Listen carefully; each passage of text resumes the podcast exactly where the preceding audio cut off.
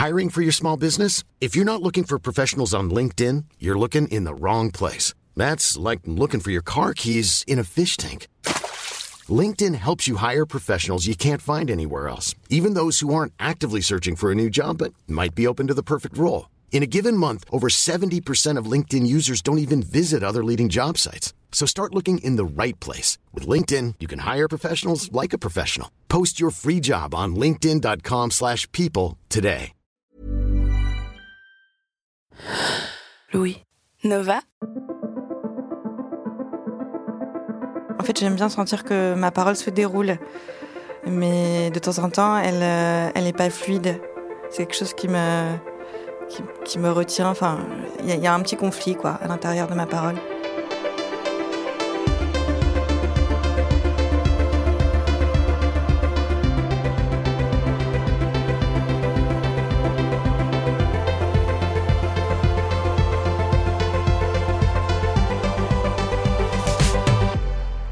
Zoé Bessemont de Senneville est comédienne et modèle d'art, et le jour de ses 25 ans, elle a ressenti les premiers signes de son autospongiose. C'est une maladie qui se traduit par une perte progressive de l'audition, la même que Beethoven. Comment vivre avec une audition diminuée? Comment se réconcilier avec la maladie? Faut-il lui trouver un sens? Au premier confinement, dans le silence retrouvé, à l'écart du monde, Zoé commence un journal sous forme de podcast, un journal audio de sa perte d'audition. Et puis désormais, ce journal est un livre, Journal de mes oreilles. Je suis Charlotte Pudlowski. Bienvenue dans Fracas. Euh, moi, j'ai commencé à avoir très mal aux oreilles le jour de mes 25 ans. Après, euh, je me suis rendu compte que j'avais perdu un peu d'audition quand euh, ces inflammations aux oreilles se sont un peu résolues. Il me restait des, acouphènes assez présents et puis je faisais quand même répéter les gens. Et du coup, euh, j'ai fait euh, des, audiogrammes, enfin, j'ai fait tout un tas d'analyses, dont un scanner. Et là, on, m'a diagnostiqué euh, une autospongiose, c'est une maladie de l'oreille qui touche un des petits os de l'oreille moyenne, qui s'appelle l'étrier, qui est vraiment un os tout petit et qui va empêcher la transmission du son. Il y a eu un constat de, ma perte auditive et aussi de, qu'est-ce qui était en train de se dégrader à l'intérieur de moi, en fait. Parce que c'est une maladie qui, qui dégénère, enfin, qui, voilà, qui s'appelle comme ça, en tous les cas, maladie dégénérescente. ça fait un peu flipper.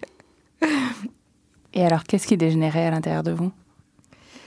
C'est un peu ce que j'essaie de trouver, moi, euh, dans ma recherche. C'est quand on m'a diagnostiqué ça, j'ai cherché à savoir d'où ça venait. La première chose, euh, moi, qui m'a marqué, c'est que c'est l'os, donc c'est le métabolisme de l'os. Donc il y a quelque chose avec l'alimentation, que j'ai réglé, euh, enfin que j'ai réglé, sur lequel j'ai travaillé pendant un moment, qui m'a permis de d'un peu de désamorcer tous les les petites inflammations ORL que j'avais euh, au début. Ensuite, pour moi, l'os c'est aussi euh, les ancêtres. Donc moi j'ai j'ai aimé, j'ai j'ai voulu aller chercher un peu ce qui se passait dans ma famille, de regarder mon arbre généalogique, de regarder qu'est-ce qui circulait dans ma famille, euh, quels étaient les non-dits. euh, et là on en revient au silence aussi. Quels étaient euh, euh, voilà les les grands thèmes de la famille, les, les répétitions, tout ça c'était vraiment euh, très important.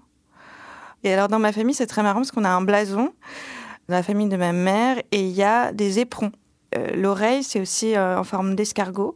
Et on a une maison qui est située dans un village dans le sud de la France qui est à l'intérieur d'un escargot. Donc moi, c'est des petits signes comme ça qui m'ont marqué, en plus du, euh, de, de l'autospongiose qui se déclare le jour de, de mon, anniversaire, et puis d'autres petits signes euh, de date, euh, des petits clins d'œil, de- voilà, comme si c'était... euh, je sais pas, j'étais guidée ou par euh, où est-ce qu'il fallait que je cherche, quoi.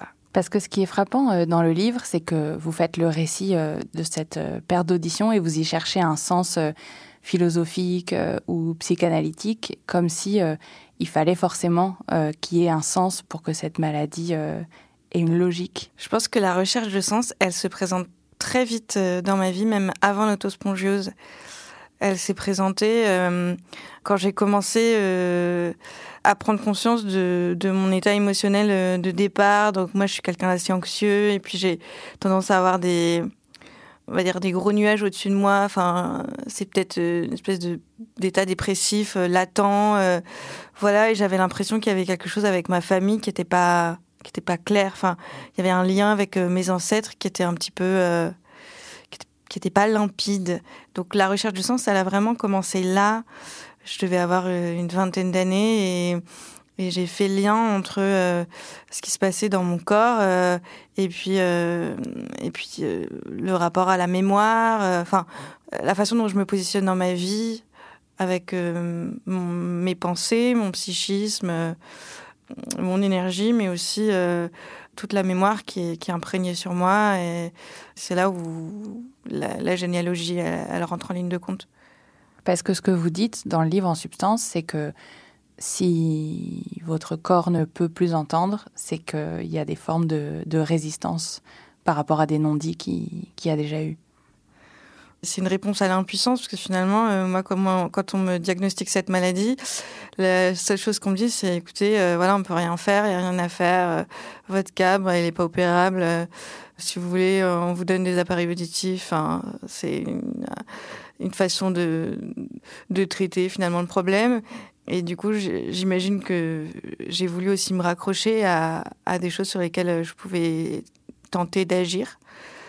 Euh, maintenant, euh, c'est vrai qu'au fur et à mesure de, mes recherches, j'ai aussi constaté qu'il y avait des récits, euh, il y avait des gens qui arrivaient à désamorcer en fait et, des enjeux physiques ou psychologiques en allant chercher à l'intérieur de, de, leur lignée ou en fait, il y a des choses qui se manifestent euh, dans, dans le corps parce qu'elles sont profondément enfouies. En fait, c'est une façon de. Enfin, c'est le principe de la manifestation, je pense. C'est à un moment un truc qui solidifie, quoi. Et c'est d'autant plus euh, signifiant dans mon corps parce que c'est vraiment ce qui se passe. En fait, il y a un morceau, il y a des petits morceaux d'os qui se, qui se désagrègent en fait dans l'oreille et qui se solidifient euh, sur des endroits de l'oreille.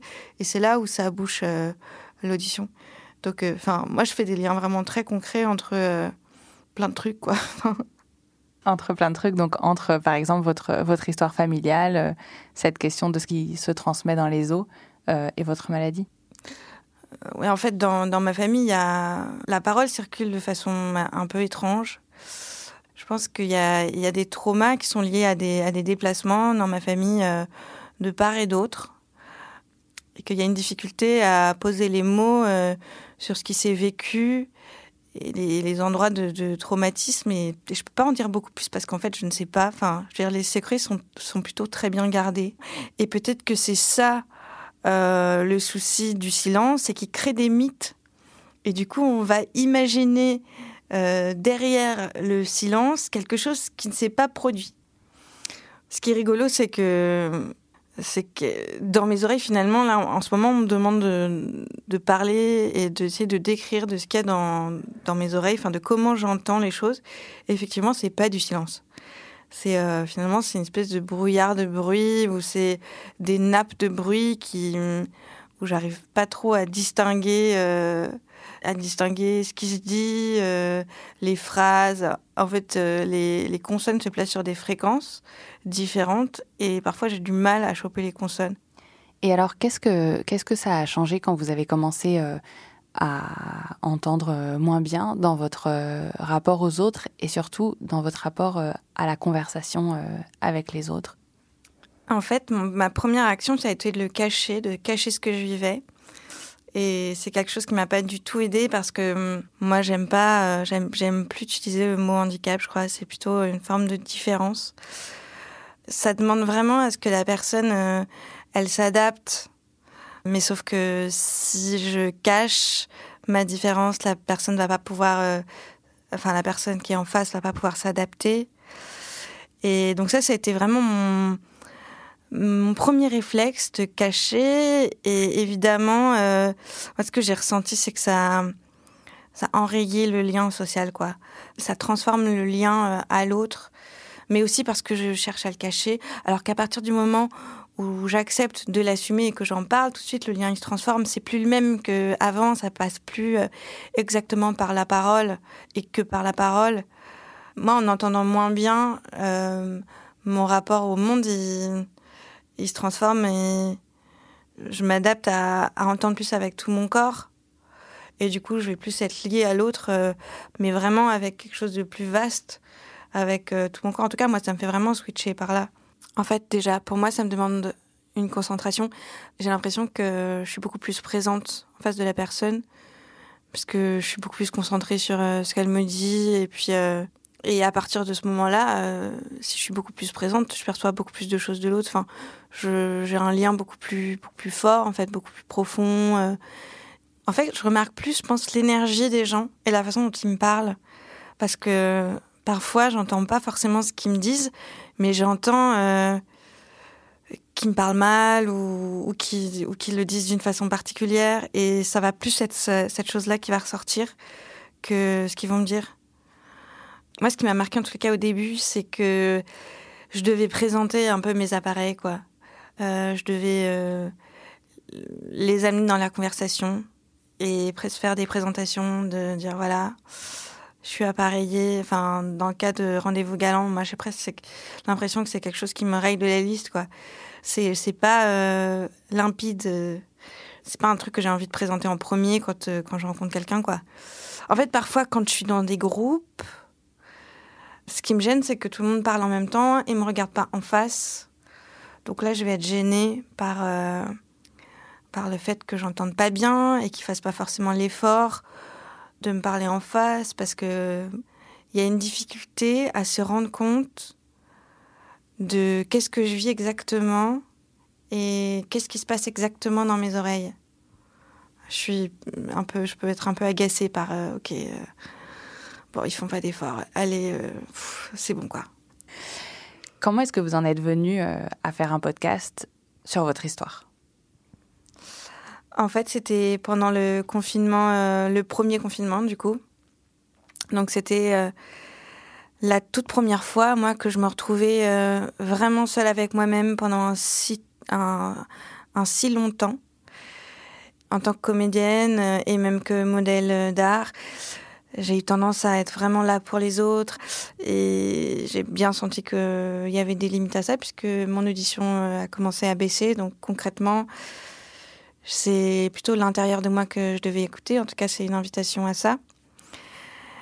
J'ai commencé euh, à faire une espèce d'introspection pendant ce confinement qui a été mêlée de, de séances d'écriture, de yoga, de machin. Et au bout d'un moment, il y a cette question qui est arrivée je me suis posé la question euh, qu'est-ce qui te ferait guérir? Et c'est là où j'ai reçu cette réponse, où j'ai imaginé cette réponse, où j'ai créé cette réponse. Euh, journal de mes oreilles, en tous les cas, c'est ce que j'ai entendu et c'est ce que j'ai décidé de dérouler. Et j'ai eu envie de partager aux gens euh, avec qui j'avais vécu euh, ces deux ans euh, traumatisants de perte auditive euh, et d'appareillage et de diagnostic et de perte de repères, tout ce qui s'était passé en bloc, en reliant les événements les uns avec les autres. Est-ce que c'est une façon de m'excuser ou une façon d'expliquer En tous les cas, parce que j'ai conscience que ils n'ont pas compris. Enfin, ils ont. Et là, le podcast, ça permet de de leur dire ok voilà voilà tout ce qui s'est passé euh, maintenant vous pouvez comprendre. Qu'est-ce qu'ils n'avaient pas compris? Ils n'ont pas compris comment je me comportais. Parce que j'étais je me suis mise en retrait en fait. Je me suis mise en retrait de ma vie. J'ai à un moment donné quand j'ai perdu mes appareils j'étais complètement perdue. Euh, j'arrivais plus à être en lien avec les gens. Enfin les groupes me faisaient mal. Euh, je j'avais plus de vie sociale. Forcément les gens autour de moi ils, avaient, ils avaient un peu peur mais aussi ils comprenaient pas. Je disais mais qu'est-ce qu'elle a Zoé là? Puis j'ai beaucoup pleuré aussi. Enfin, j'étais, j'étais, j'étais mal, quoi. Et vous leur aviez pas dit? Si, je leur ai expliqué, mais par petits bouts, et j'arrivais pas forcément à avoir l'intelligence de tout ce qui s'était passé, parce que j'avais pas le temps. Et j'avais pas aussi le recul, et j'avais pas, j'étais trop immergée dans mes émotions. Et pour tout expliquer d'un coup, enfin, il fallait une heure, quoi. Et qu'est-ce que ça symbolisait pour vous de faire un podcast euh, sur votre perte euh, d'audition? J'ai tellement pas fait exprès. Je sais pas, il y a quelque chose où je suis devenue ma création. C'est un peu bizarre, en fait. Quel était pour vous le sens de transformer cet objet sonore, qui vous échappait un peu, du coup, euh, en objet livre que vous maîtrisez peut-être davantage au sens où vous pouvez faire exactement ce que vous voulez? Vous pouvez aller exactement où vous voulez avec le livre. L'écriture, s'il y a quelque chose de, l'ordre du présent qui, qui se déroule et qui accepte de se dérouler ou que j'accepte de dérouler. Mais oui, je suis plus, je suis plus dans la maîtrise de.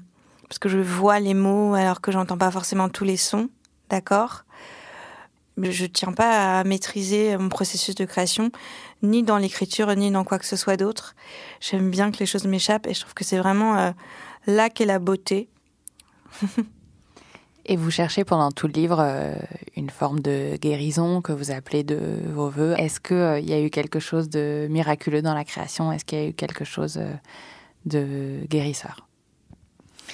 Peut-être il s'agit de, comprendre ce que ça veut dire que la guérison et que le mot guérison et que le chemin euh, me permet de comprendre ce que ça veut dire en fait. Est-ce que c'est la guérison de mes oreilles ou est-ce que c'est une guérison plus profonde? Enfin, qu'est-ce que ça implique vraiment guérir en fait pour moi dans mon corps? Euh, Quel est l'enjeu de ma guérison à moi? Peut-être que c'est quelque chose de beaucoup plus profond que juste euh, mieux entendre. Peut-être que c'est mieux m'entendre moi. Peut-être que c'est euh, être une créatrice. Peut-être que c'est être en lien avec les gens de façon plus profonde. Et du coup, je, continue à apprendre et à, à développer cette acuité. Qu'est-ce que ça veut dire? Guérir? Et c'est passionnant.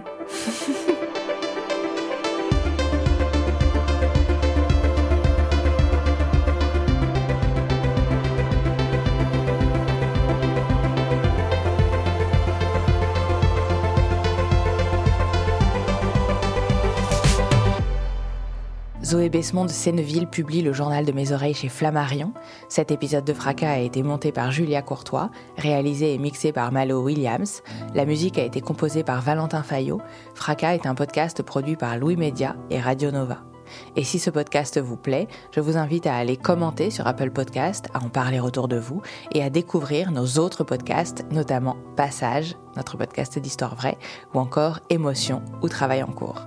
Et si vous voulez soutenir Louis et nos projets, vous pouvez vous abonner au club louismedia.com slash club. À très vite. Normally, being a little extra might be a bit much, but not when it comes to healthcare. That's why United Healthcare's Health Protector Guard fixed indemnity insurance plans, underwritten by Golden Rule Insurance Company, supplement your primary plan so you manage out of pocket costs. Learn more at uh1.com. Even when we're on a budget, we still deserve nice things. Quince is a place to scoop up stunning high end goods for 50 to 80% less than similar brands. They have buttery soft cashmere sweaters starting at $50 luxurious Italian leather bags, and so much more. Plus, Quince only works with factories that use safe, ethical, and responsible manufacturing. Get the high-end goods you'll love without the high price tag with Quince.